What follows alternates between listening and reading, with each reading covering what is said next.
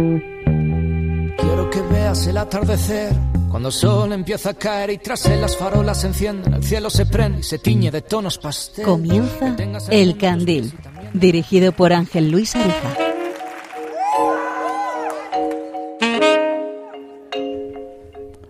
Hola amigos, soy Ángel Luis Arija, presentando El Candil. Bienvenidos. Sí, ya sé que hicimos los dos primeros programas sobre el agradecimiento. Este es un programa mensual, el que corresponde al mes de diciembre y me parecía feo acabar un año, digamos, no bueno para muchos, sin hablar por última vez de ello, de la gratitud. Así que lo vamos a hacer un poco diferente. Esta noche con Miguel Ángel Gullón, misionero en República Dominicana y que nos contará cómo se vive allí y de qué manera agradecen en la zona del Seibo. Nacho Peña, periodista deportivo, con quien abordaremos la vida y muerte de Diego Armando Maradona y el por qué debemos dar las gracias con respecto a él. La psicóloga educativa Almudena Ovejero, que en conjunto con tres invitados especiales, Paula, Lucas y Rodrigo, trataremos de encajar la gratitud en los más pequeños. Luego les presentaré a estos pequeños y les diré quiénes son.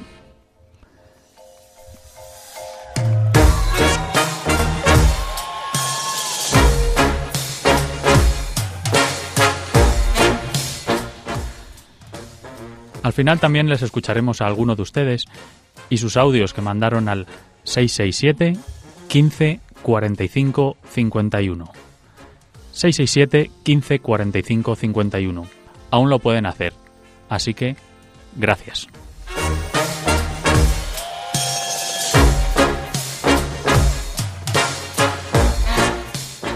Ya les digo que pueden seguir mandando estos audios para próximos programas a este número de teléfono y nos pueden seguir también por Facebook en el candil de Radio María. Si creen que no hay nada que agradecer a este año, quédense. Siempre hay un motivo. No les prometo que en el próximo programa deje a un lado este valor, ya que, según mi criterio, todo parte de él. Este candil no quema, porque la luz la ponen ustedes.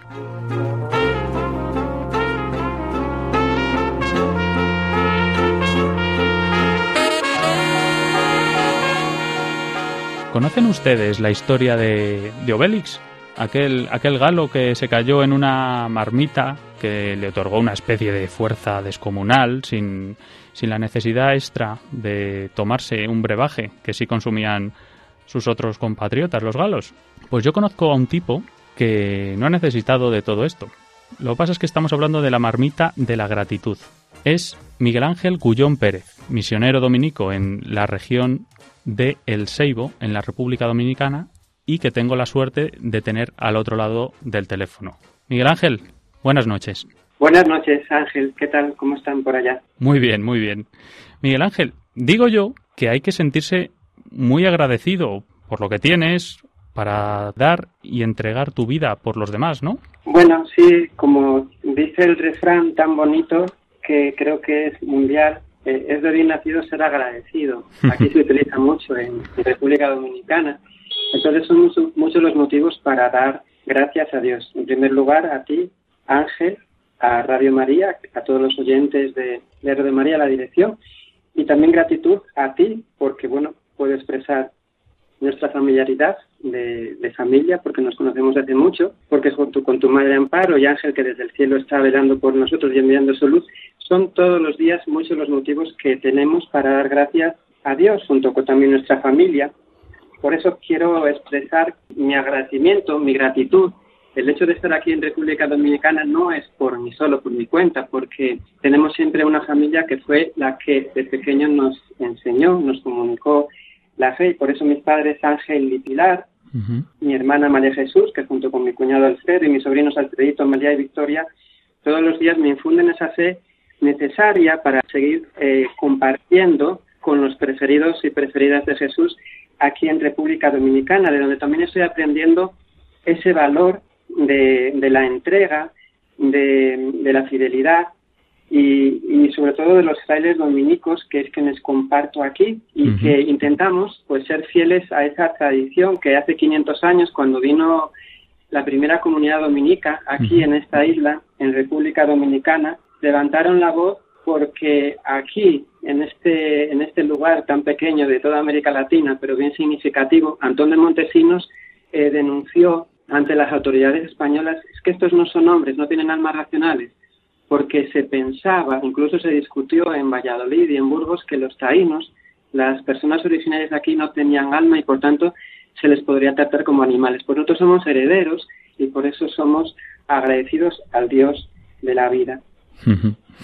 Entonces, ¿cómo aparece en concreto la República Dominicana? ¿En qué momento lo escuchas por primera vez o te llama tanto la atención que dices, yo tengo que entregar mi vida por aquellos que viven allí y por todo aquello que hace falta y, bueno, al hablar de la gratitud, pues no tendría mayor gracia que irme para allá, dedicar mi vida a ayudar allí. Bueno, pues de niño estuve interno en un colegio de los dominicos en la Virgen del Camino, en León. Allí solo conocíamos a los misioneros que llegaban del Perú y que nos contaban las historias, pues, típicas para niños, ¿no? Después lo ocurría en la Amazonía del Perú con las culebras, con los cocodrilos y con los jíbaros que disminuían las cabezas y con las lenguas que hablaban, con el machiguenga, el quechua. Y bueno, según fueron pasando los años, pues fui afianzando esa, esa mirada más allá del mar, de ir a la, a la Amazonía peruana, pero ya al final, cuando estaba en una comunidad en Babilafuente, en Salamanca, mis superiores dijeron que aquí en República Dominicana había más necesidad en ese momento de personas que pudieran compartir con las personas acá. Y bueno, en la comunidad donde estaban miramos el, mapa a ver dónde queda República Dominicana, porque entonces empezaba a oírse Punta Cana, que se conoce casi más Punta Cana que República Dominicana. Y bueno, pues ya con lo más difícil era, pues eso, de, eh, mis padres, aunque ya lo intuían porque siempre hablábamos de Perú y todo eso, sí, ese fue un paso un poco más difícil, más que tomar los votos, ordenarme, porque suponía, pues eso, mm, dejar atrás, pues, mi familia, tantas tanta amistad, tanto trabajo allá. Y bueno, pues eso fue el, el 16 de noviembre de 1999 mm. que vine para acá y bueno, pues pasé cinco años en la capital, en Santo Domingo, con allá compartiendo con los jóvenes, las jóvenes vocaciones cubanas, haitianas, dominicanas, creando un centro de salud, un centro de teología ya. Desde hace 16 años estoy en una zona, como bien decías Ángel, que se llama El Seibo. Pues más o menos entre Santo Domingo la capital Santo Domingo y los complejos hoteleros de Punta Cana, una mm. provincia cuyas características es que es de las más empobrecidas del país, junto con las limítrofes de Haití, porque falta la tierra. La tierra está en manos de una compañía azucarera llamada Central Romana, que desde hace muchos años pues está cometiendo muchas violaciones a los derechos humanos, desalojando familias. Todavía hace tres meses que desalojó a varias familias de una tierra justo en la ciudad y en este tiempo de pandemia todavía todo es más difícil porque muchos de los jóvenes que están de aquí del Seibo están sin trabajo, que fueron despedidos de los hoteles de Punta Cana. Bueno, pues hasta que esta pandemia se pase. Y entonces, pues, de lo que he aprendido, como me preguntas Ángel, el tema de la gratitud eh, va muy ligada a la, a la dignidad, porque si, si tenemos dignidad, son, debemos ser agradecidos a Dios. Y eso, como decía Santo Tomás de Aquino, está muy ligado a la virtud de la justicia. Santo mm. Tomás de Aquino establece cuatro virtudes cardinales, que son la prudencia, la justicia, la fortaleza y la templanza.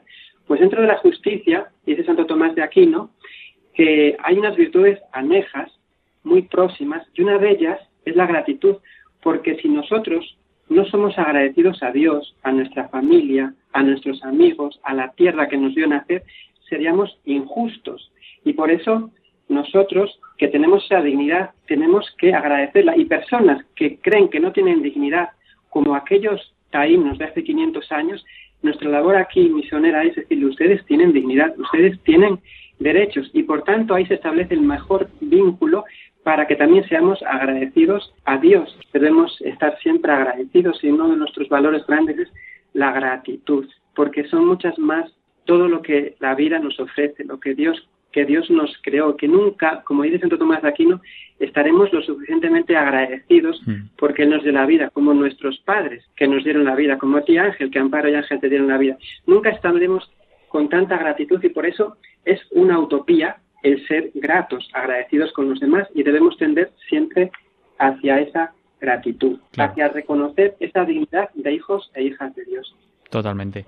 Miguel Ángel, eso de mm, venir a, países como España o Estados Unidos o la mayoría de los países o todo, casi todos los países de Europa y la experiencia que tienes tú cuando, cuando alguna vez has vuelto, te pones en la piel de estos sacerdotes que, que se conviven aquí con, con nosotros, los que viven aquí, y dices, aquí para luchar contra el mundo material tiene que ser terrible, porque allí no existe esa tentación de lo material tan, tan flagrante como aquí, con la publicidad, con todo esto tan, tan agresivo que, que tenemos, este marketing horrible.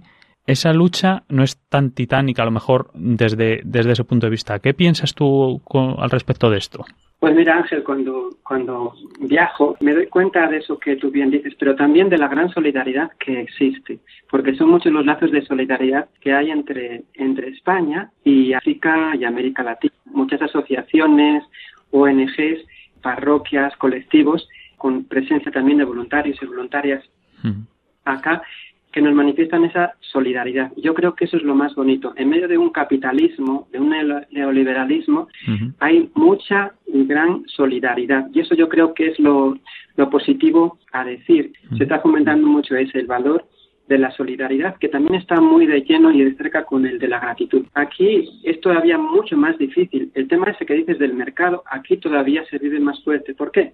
El mercado tiene nombres propios. Cuando hablamos del neoliberalismo, del mercado, Aquí son grandes las multinacionales, como les decía esta compañía central romana, que ocupa todo el territorio sin tener títulos, de caña de azúcar, esclavizando a los braceros haitianos, destruyendo las casas de dominicanos para poder plantar más caña de azúcar, y ese azúcar se exporta hacia Estados Unidos, también hacia España, se comercializa ese azúcar de sangre y de muerte de aquí, y eso es lo que nosotros intentamos luchar. Todavía aquí la lucha es más fuerte y más titánica porque estas grandes corporaciones multinacionales como el Central Romana, que en Estados Unidos se llama Florida Crystals, que en España se comercializa con las marcas El Día, que también Tatian Ley, esta lucha aquí es muy fuerte porque se piensa, estas multinacionales, que las personas que trabajan, que pica caña de sol a sol, hmm. que luego no tienen ninguna pensión cuando llegan a la vejez, que tienen que dejar las casas, no se las considera como personas. Entonces ahí es el mercado sin rostro humano. Hmm. Por eso aquí es todavía tan difícil, porque la justicia, por ejemplo, en España y otros países, creo que funciona bien y no permite que haya esa violación a la dignidad de la persona. Pero aquí eh, el dinero compra la justicia y por tanto el mercado todavía es sin, sin rostro humano.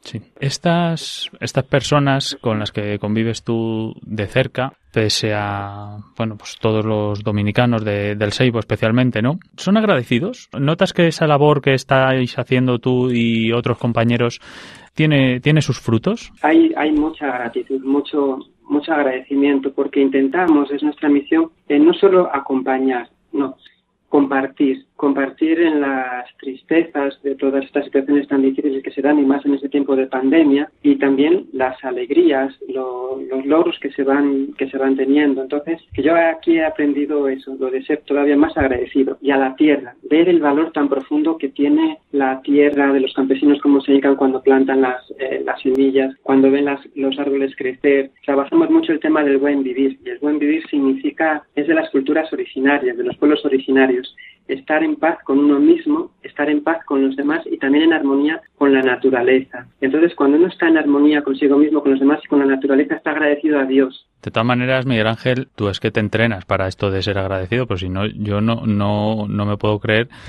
estas palabras tan bondadosas que tienes. Siempre ha sido un ejemplo, ¿no? Para para mí, pero es que claro, es, es alucinante cómo, cómo hablas y con qué, con qué amor todo esto de la gratitud como que cuesta y yo soy de los que piensa que hay que entrenarlo de alguna manera, los que no estamos tan capacitados como tú, como decía al principio que te caíste en la marmita esta de la gratitud cuando, cuando naciste, los que no estamos tan entrenados para esto, pues no sé, a lo mejor con pequeñas cosas, ¿no? Eh, dando las gracias por, por el plato de comida que tenemos cada día o o simplemente por lo que no nos falta, pequeños ejercicios para, para recordar esto, que seguro que tú también lo haces, porque te conozco. Ha sido un lujo tenerte. Muchas gracias, Miguel Ángel Gullón Pérez, mm, misionero dominico en la región, en la región de Alseibo, de la República Dominicana. Muchas gracias y muy buenas noches. siempre. Aquí se dice, cuando se dice gracias, se dice siempre. Como decía mi abuela Victoria, eh, se dice muchas veces, para que seamos en los momentos en que estemos en sintonía.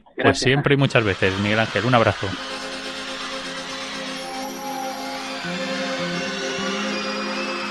Desvelarte con el candil. Voy a ponerles ahora un tema musical que más que por su valor artístico lo que tiene es un buen resumen para intentar introducir lo que queremos, o más bien de quién queremos hablar. Diego Armando Maradona.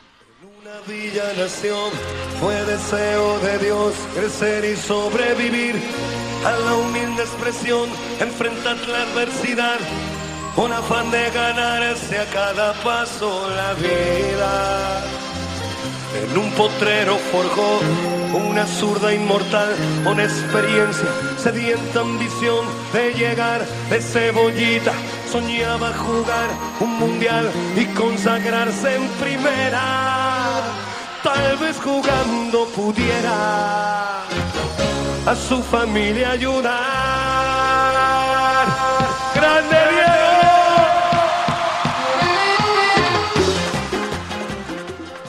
En esta sección suelo invitar a algún experto sobre cine, literatura, arte, pero mucha gente esto lo considera un arte similar. Yo me incluyo, ¿eh? Un arte similar a la danza podría ser. A mí me gusta, reconozco, yo soy aficionado. Del fútbol, digo.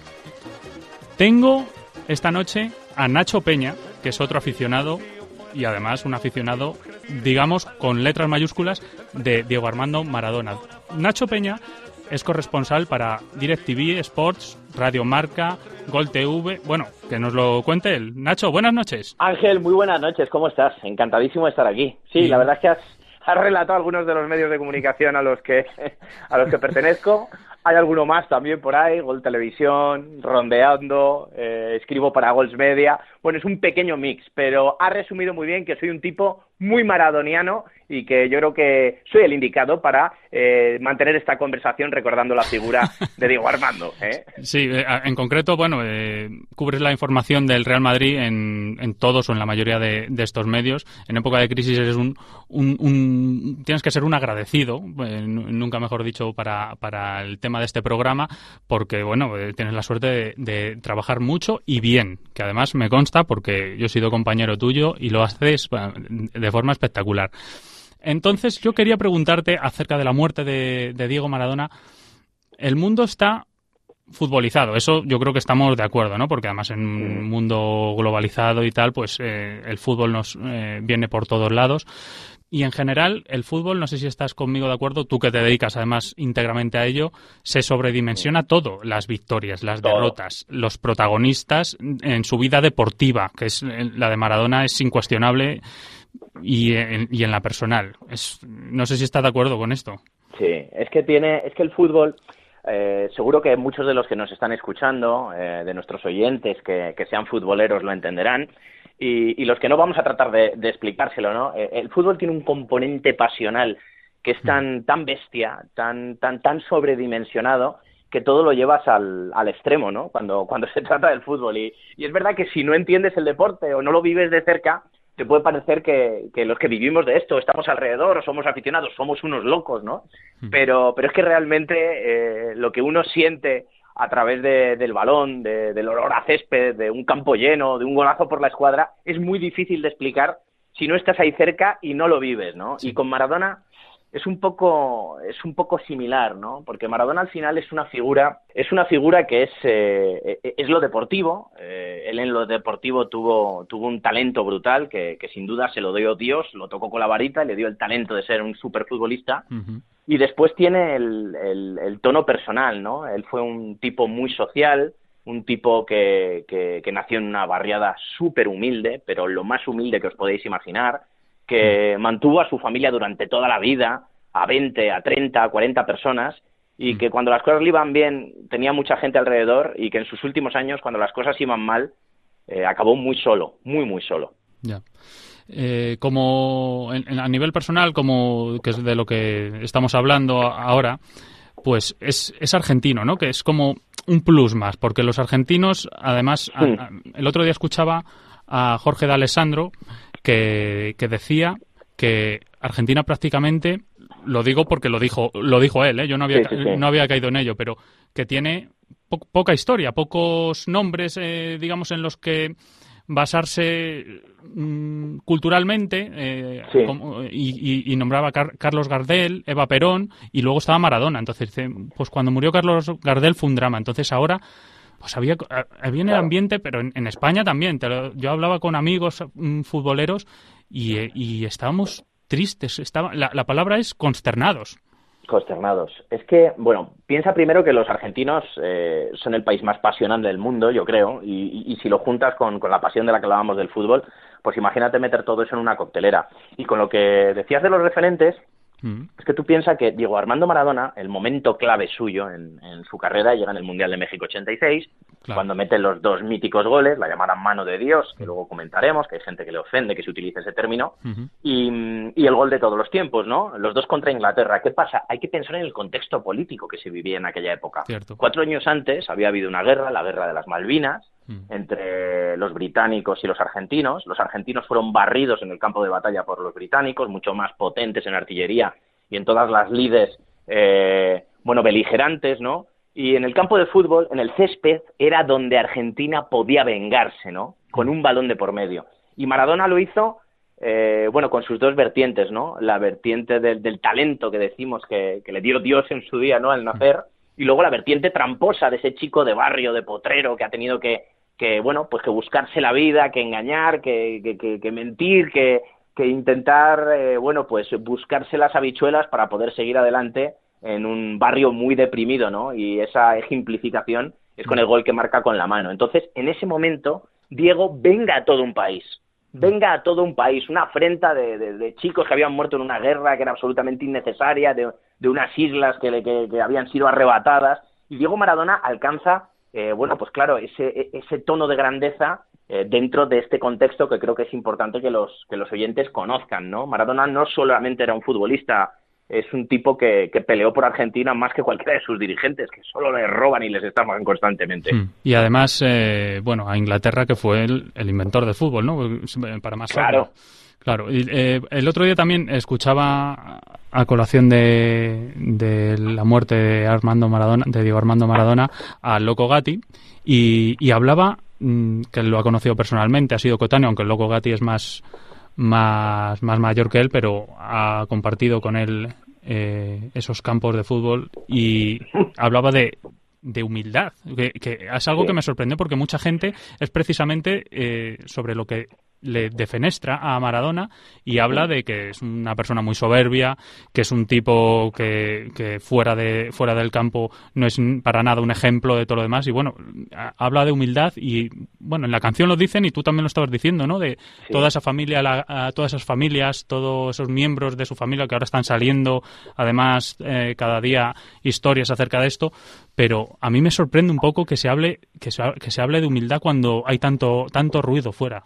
Eh, es que, mira, fíjate, te voy a contar yo también una anécdota en, en esta línea, eh, para que veáis que era un futbolista que no se creía más que los que tenía al lado, pudiendo hacerlo, ¿no? Por ese talento que tenía. Pero él cuando llega al Fútbol Club Barcelona, eh, cierran una serie de, de giras, ¿no? Para, para irse a jugar a, determinados partidos amistosos y, y, bueno, pues con la recaudación eh, sacar dinero, ¿no? Y aprovechar la imagen y el bombazo que era tener a Maradona. Eh, hay un momento cuando están en estas giras que Maradona se entera que ese dinero se lo va a quedar el Barça y un porcentaje va a ir para él, pero que el resto de sus compañeros no van a ver una peseta, que era la moneda que teníamos entonces, ¿no? No iban a ver una peseta. Bueno, pues Diego Armando Maradona lo que hizo fue plantarse y decir que él no iba a jugar esos partidos amistosos ni iba a ir a ningún sitio para llenar estadios si sus compañeros no cobraban exactamente lo mismo que cobraba él. Entonces yo creo que eso dice mucho, ¿no? De la, de la figura de Diego Armando. Si hubiera sido un tipo soberbio, un tipo que eh, se hubiera querido tanto a sí mismo, que, que hubiera considerado que efectivamente eh, ese campo lleno en un amistoso que teóricamente no le debería interesar a nadie, va a estar lleno porque estoy yo, porque soy Diego Armando Maradona, pues sí, yo me merezco la mayor parte del pastel. Pues no, pues Diego Armando Maradona consideraba que él y todos sus compañeros eran iguales y que todos querían cobrar lo mismo. Y que o todos cobraban lo mismo o él no iba a jugar ningún partido más, ¿no? Ahí está la faceta social, la faceta humana y la faceta que demuestra que no era tan soberbio como eh, determinados clips televisivos eh, pudieran querernos hacer pensar. Sí, obviamente él ha sido también, pues, no ha sido, no ha sido un ejemplo para, para muchas cosas, ¿no? Como todos sabemos. Mm. Y por otra parte ha sido bajo mi punto de vista, de una víctima de toda esa sobredimensión que los mm, sus propios fans, eh, sus pro, sus propios compatriotas, eh, sus, sus, propios enemigos, pero todo eso me llamaba la atención el otro día una anécdota que contaban también, que es cuando le pillaron, no sé si la primera vez o, de las primeras veces, la policía en un coche y estaba consumiendo droga, eh, le preguntaron, consternados también, igual que con la, la muerte ahora, que, que por qué hacía eso y decía mm, Diego Armando Maradona que por ellos, por la culpa no, además era suya, pero como ustedes me han hecho así, ¿no? No, no me ha quedado más remedio. O sea, estaba también él mismo sobre sobredimensionado, sobrepasado de toda esa fama, de todo ese peso que le caía sobre sus hombros y no sé si llamarlo no sé si podemos esculparle, pero quien esté libre de pecado, como se suele decir, que mm. tire la primera piedra y habría que ver a muchos también en la situación de, mm. de Diego Armando Maradona si no hubieran actuado igual o peor Mejor, está claro que es el ejemplo, eh, haberlo hecho mejor, pero mm, al final también es una, una víctima. Y yo creo que debemos estar agradecidos por haberlo tenido mm, y haberlo disfrutado pues cuando, cuando llegó al Sevilla, Nacho, que tú eres, eh, somos de la misma quinta, cuando llegó a Sevilla, aquí en España, claro, nosotros teníamos desde que nacimos al principio de los 80 el nombre de Maradona metido, entonces, aunque vino aquí un poco gordo, un poco fuera de forma ya en, en, el ocaso de su carrera, pero fue un acontecimiento brutal, ¿no?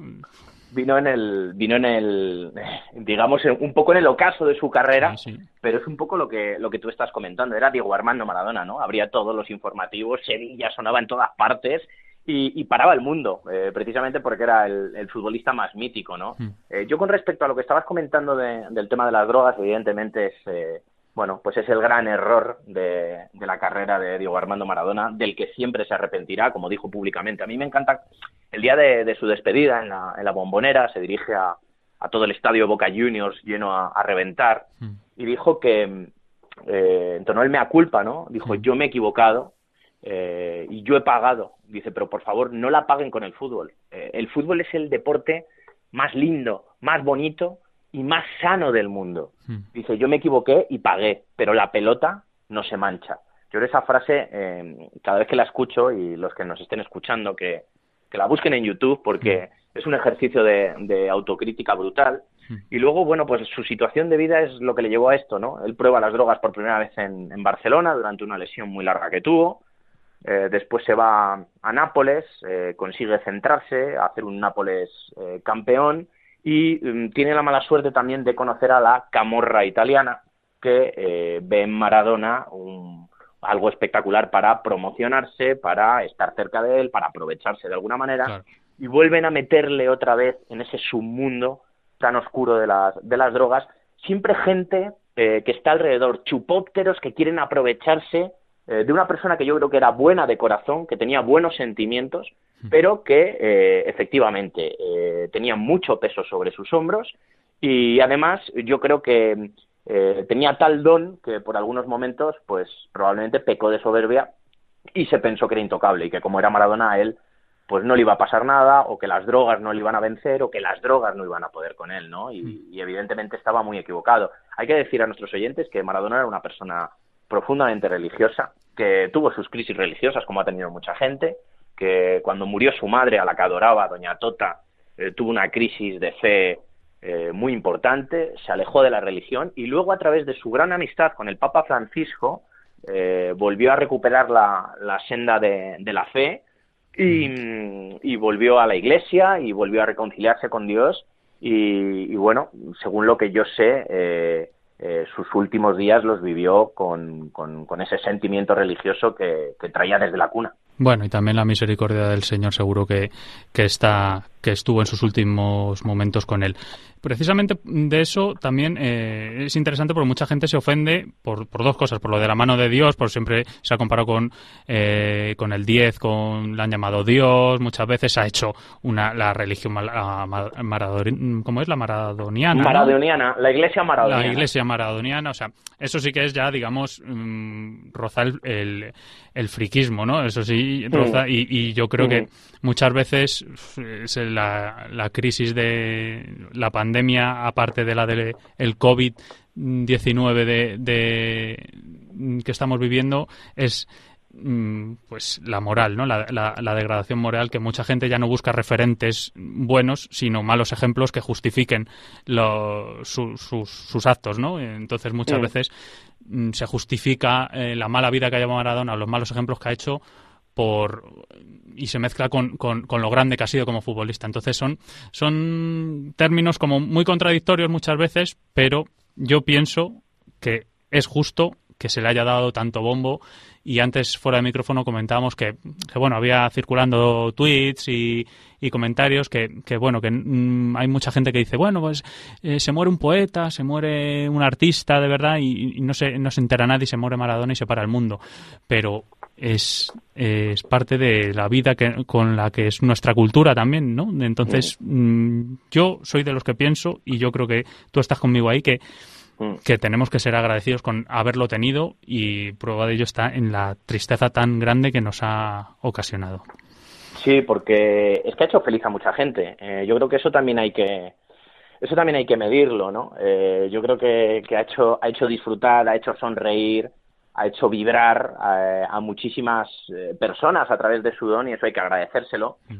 Estoy contigo en las exageraciones, ¿no? Cuando se quiere comparar a, a los futbolistas con, con Dios, ¿no? A mí no me gusta cuando, cuando lo dicen de Messi. No me gusta cuando lo dicen de Maradona. Entiendo que lo de la mano de Dios es, eh, bueno, una licencia periodística, ¿no? Que, hmm. que, te sale en el momento, de manera improvisada, cuando estás narrando algo. Hmm. Tú y yo sabemos bien de lo que estamos hablando.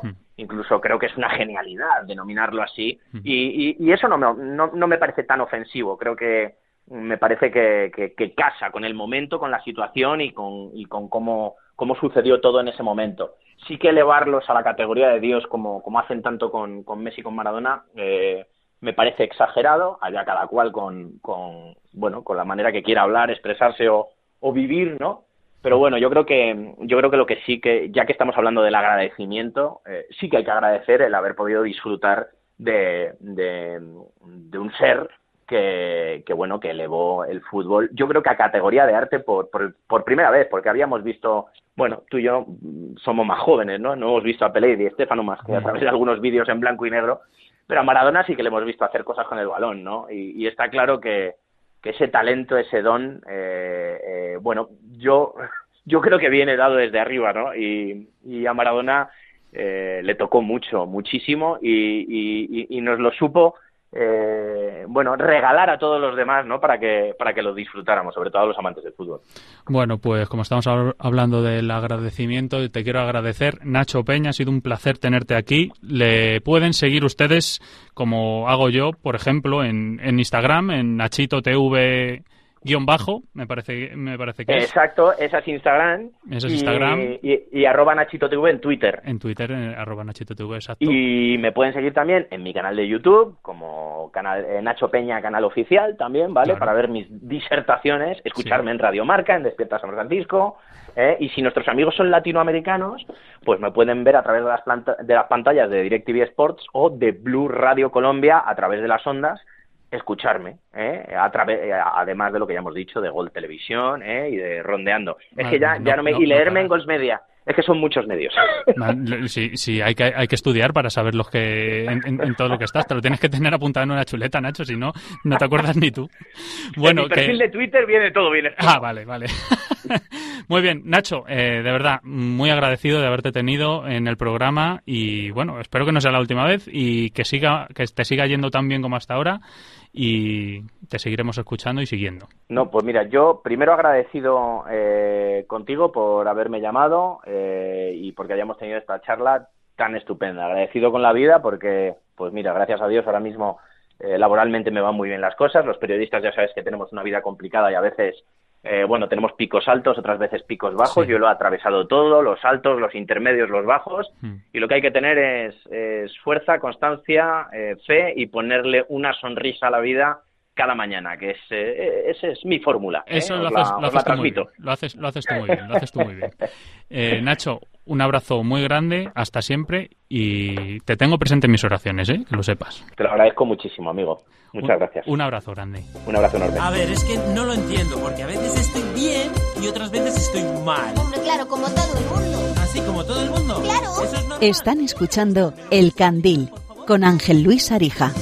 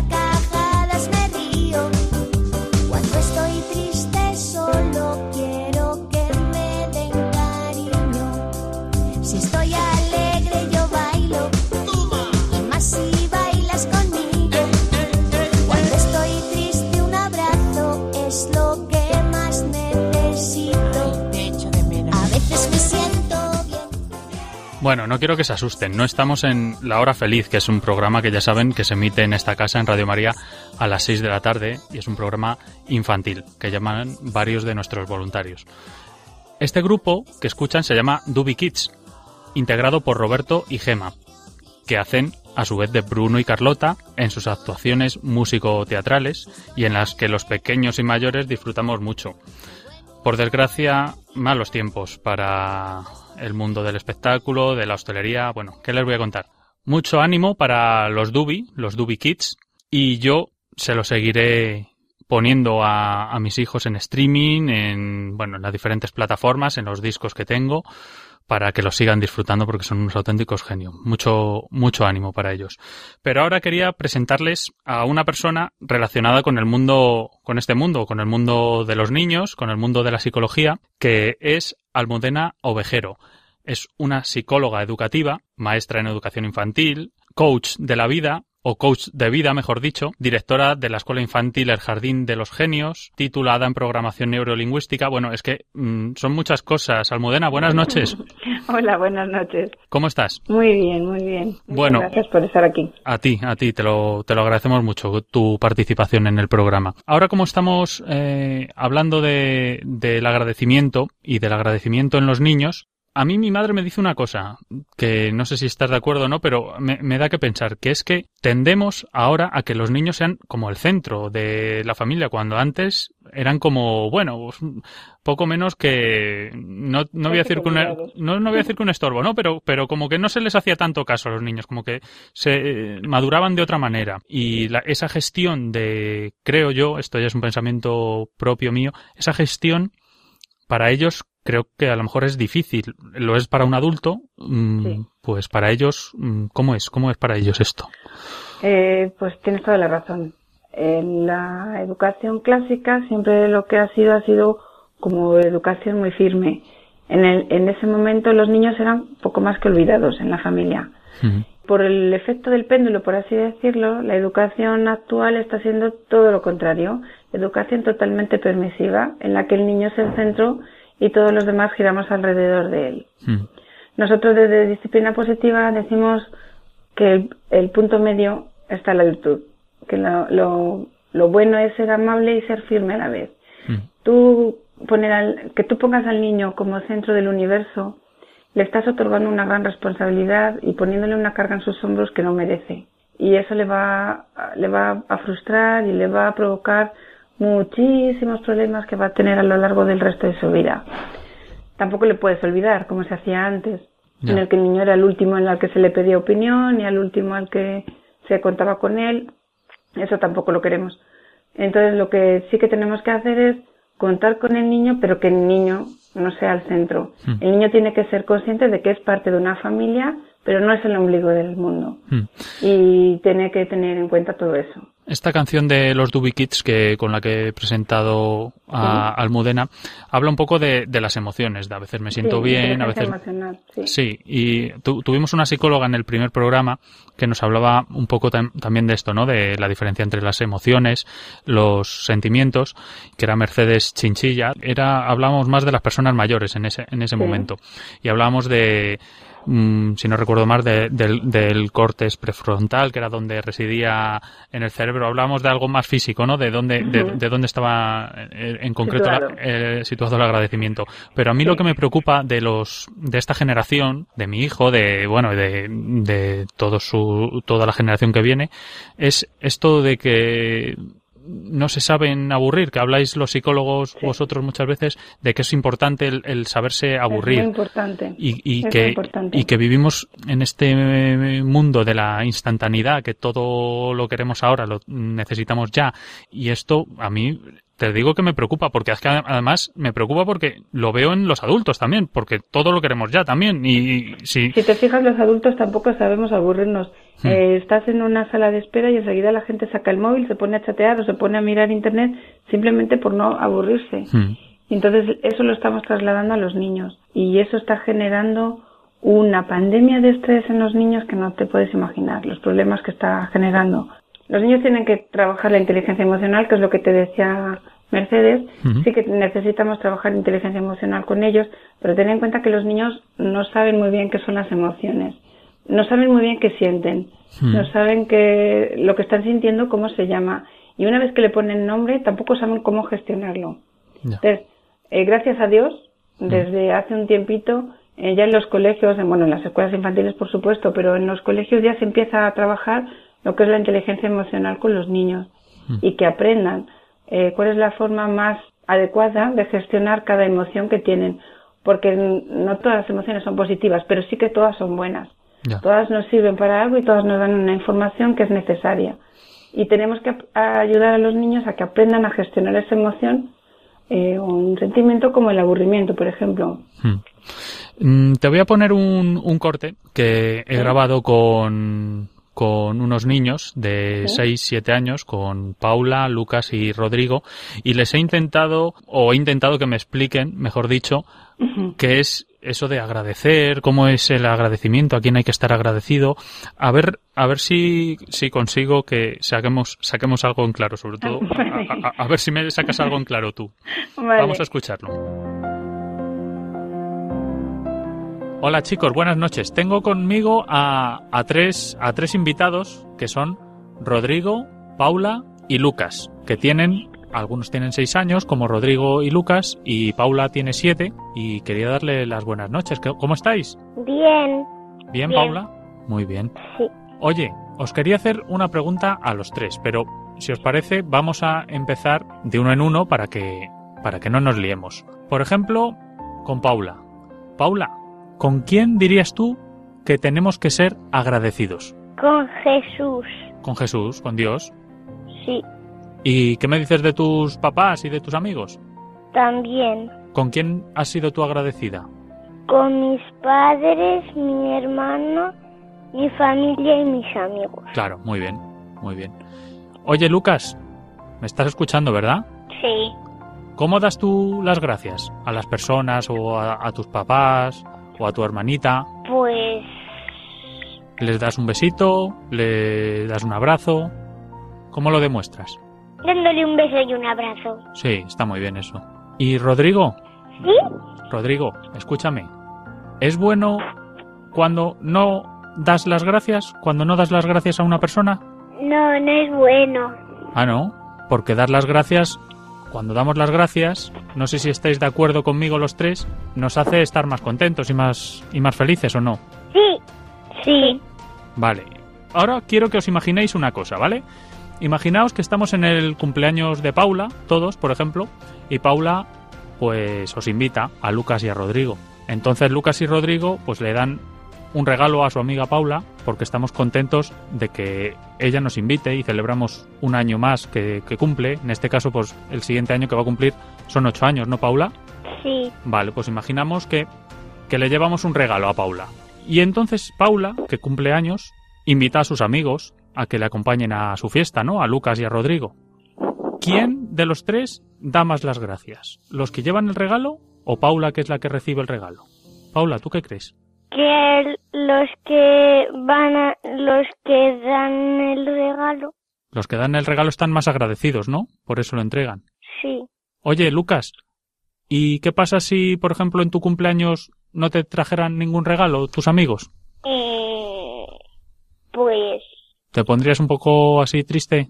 ¿qué? Sí.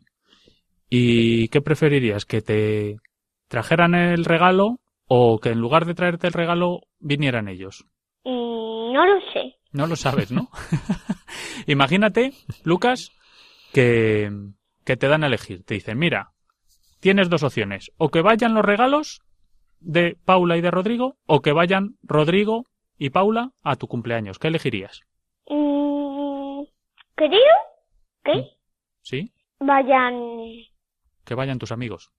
sí, Claro, pues así puedes jugar con ellos, ¿verdad? Es verdad. Vale. Lo malo de cuando no somos agradecidos, que decía antes Rodrigo que no era, no era bueno no dar las gracias, es que a veces es un poco difícil porque a lo mejor nos caemos y nos hacemos daño o nos ponemos enfermos o a, a lo mejor se nos muere un familiar que sea viejecito o nos estamos a lo mejor simplemente aburriendo mucho porque nos mandan a hacer algo y no queremos hacer. Ahí es un poco difícil estar contentos, ¿no? Es verdad. Vale. ¿Y qué podemos hacer para, en esos momentos que estamos aburridos o que estamos tristes o que nos hemos hecho daño, qué podemos hacer para, para pensar en estar contentos, en dar las gracias?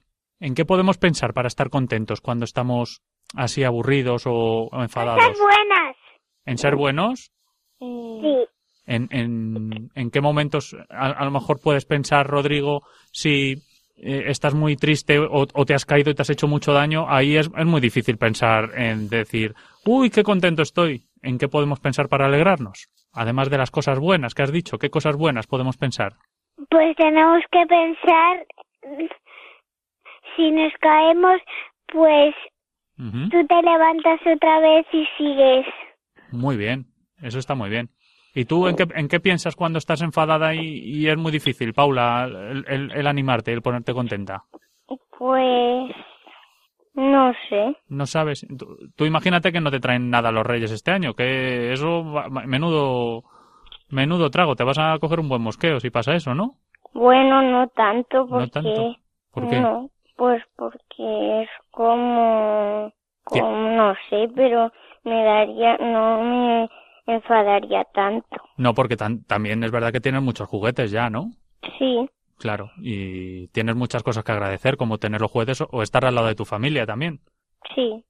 Oye, ¿qué tal, qué tal estáis llevando esto de estar encerrados en casa tanto tiempo? Lucas, Bueno, ¿te diviertes en casa también? sí, También estás disfrutando mucho de estar con tus papás, ¿no? Y con tu hermanita. por lo menos algo. Oye, pues eso es, eso es una, eso es una ventaja muy grande, tener, tener a la familia cerca para poder estar pasando tiempo con ellos, ¿no? Entonces. ¿creéis que tenemos que enfadarnos menos y estar más contentos y más agradecidos por todo lo que tenemos? Sí, sí, sí, sí. ¿Vosotros estáis contentos con eso? ¿Sois agradecidos? Yes, yes, sí, sí. Muy bien, en inglés y todo me lo decís.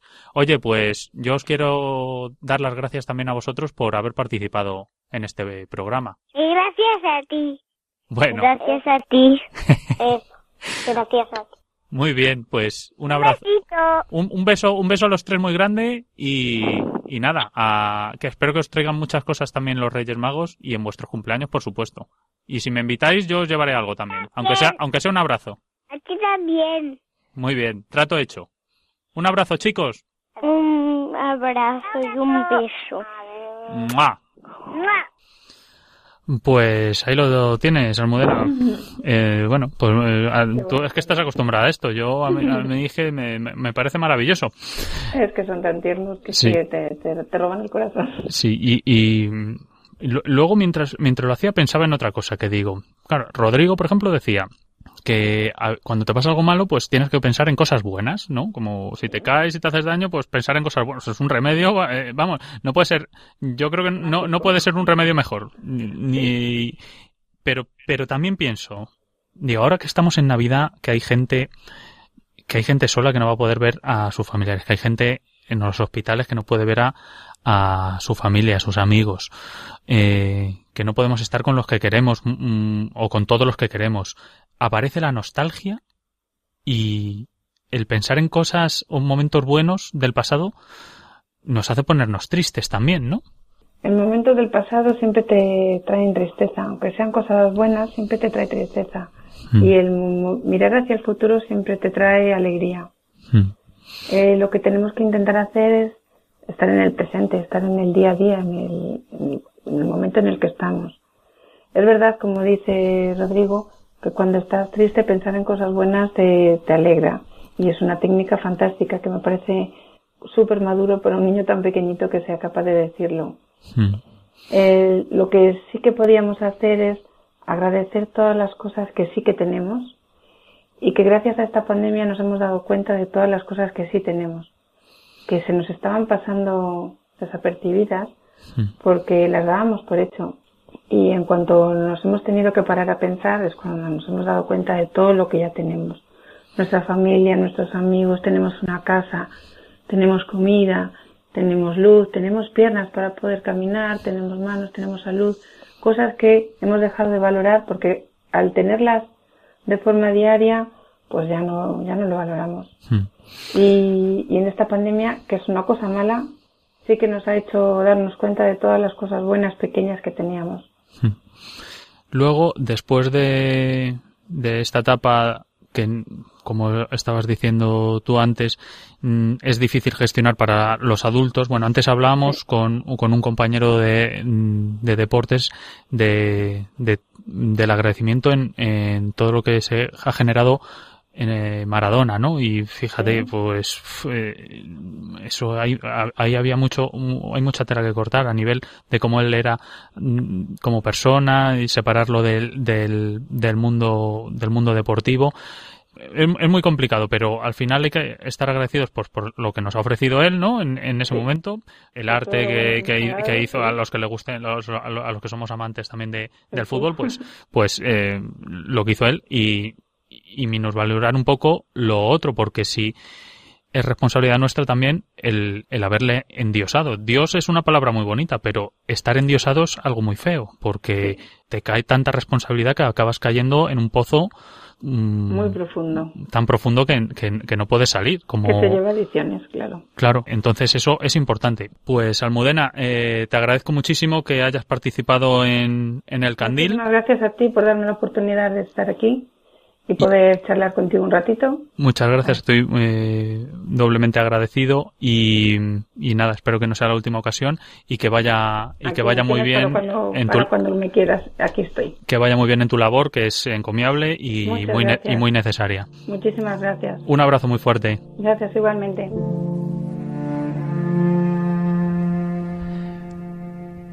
Radio María hace su campaña especial de donativos en Adviento y Navidad para poder seguir adelante.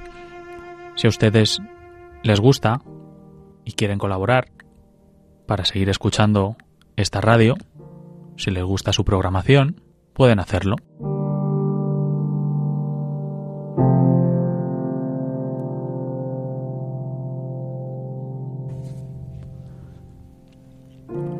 No nos da tiempo para mucho más que escuchar un audio que nos ha enviado alguno de ustedes, en este caso Juan Antonio desde Valencia. Vamos a escucharlo. Hola, buenas noches. Soy uno de los enfermeros que trabajan actualmente, estoy en un centro de salud y bueno, en primer lugar quería agradecerle a mis padres el habernos transmitido muy buenos valores a, mis hermanos y a mí mis padres fueron y son sanitarios, eh, igual que mis hermanos, y el ejemplo y vocación que tuvieron ellos, pues nos lo han transmitido y eso es una cosa que he de agradecer siempre. Ahora mismo eh, nos enfrentamos a un reto eh, en el que tenemos que afrontarlo con la mejor de las caras, tenemos que cogerlo con fuerza, con ánimo, con ilusión y transmitírselo así a toda la gente.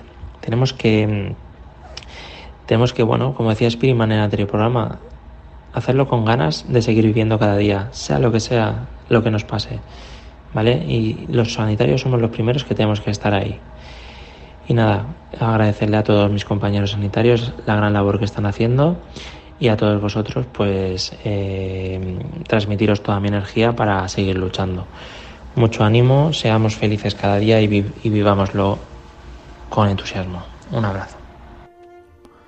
Pues un abrazo para ti también, Juan Antonio, muchas gracias por, por ese mensaje de audio. Como les he dicho al principio, están invitados ustedes también a mandarnos alguno al 667 1545 51, como ha hecho Juan Antonio. 667 1545 51. Les escucharemos en el siguiente programa. Pero para ustedes, para vosotros, los que estáis tristes, solos, enfermos, atendidos en algún hospital por algún enfermero igual que Juan Antonio desde Valencia, encerrados en alguna cárcel, desesperados en casa o desamparados, para los que no veis a qué o a quién dar las gracias por lo que no tenéis o por lo que os han quitado. Para vosotros he hecho este programa y los dos anteriores, porque yo también he sido, soy o seré uno de vosotros, y me puedo sentir desgraciado. Cuando te sientes así, es difícil ser agradecido. Pero recuerden algo, y es que el ser no es el tener, y que se haya perdido no es que no se pueda volver a encontrar, o porque no recordar con alegría lo que fue y nos convirtió en dichosos. Dicen los expertos que el estrés, si lo midiéramos en emociones, sería lo más parecido al sufrimiento. Sufrimos mucho porque agradecemos poco. Buenas noches a todos. Quiero que nos volvamos a ver. Ver cómo me ven tus ojos. Quiero decirte que si hablamos de mirar, los ojos son de quien te los hace brillar. Quiero que nos volvamos a ver. Han escuchado en Radio María El Candil, dirigido por Ángel Luis Arija.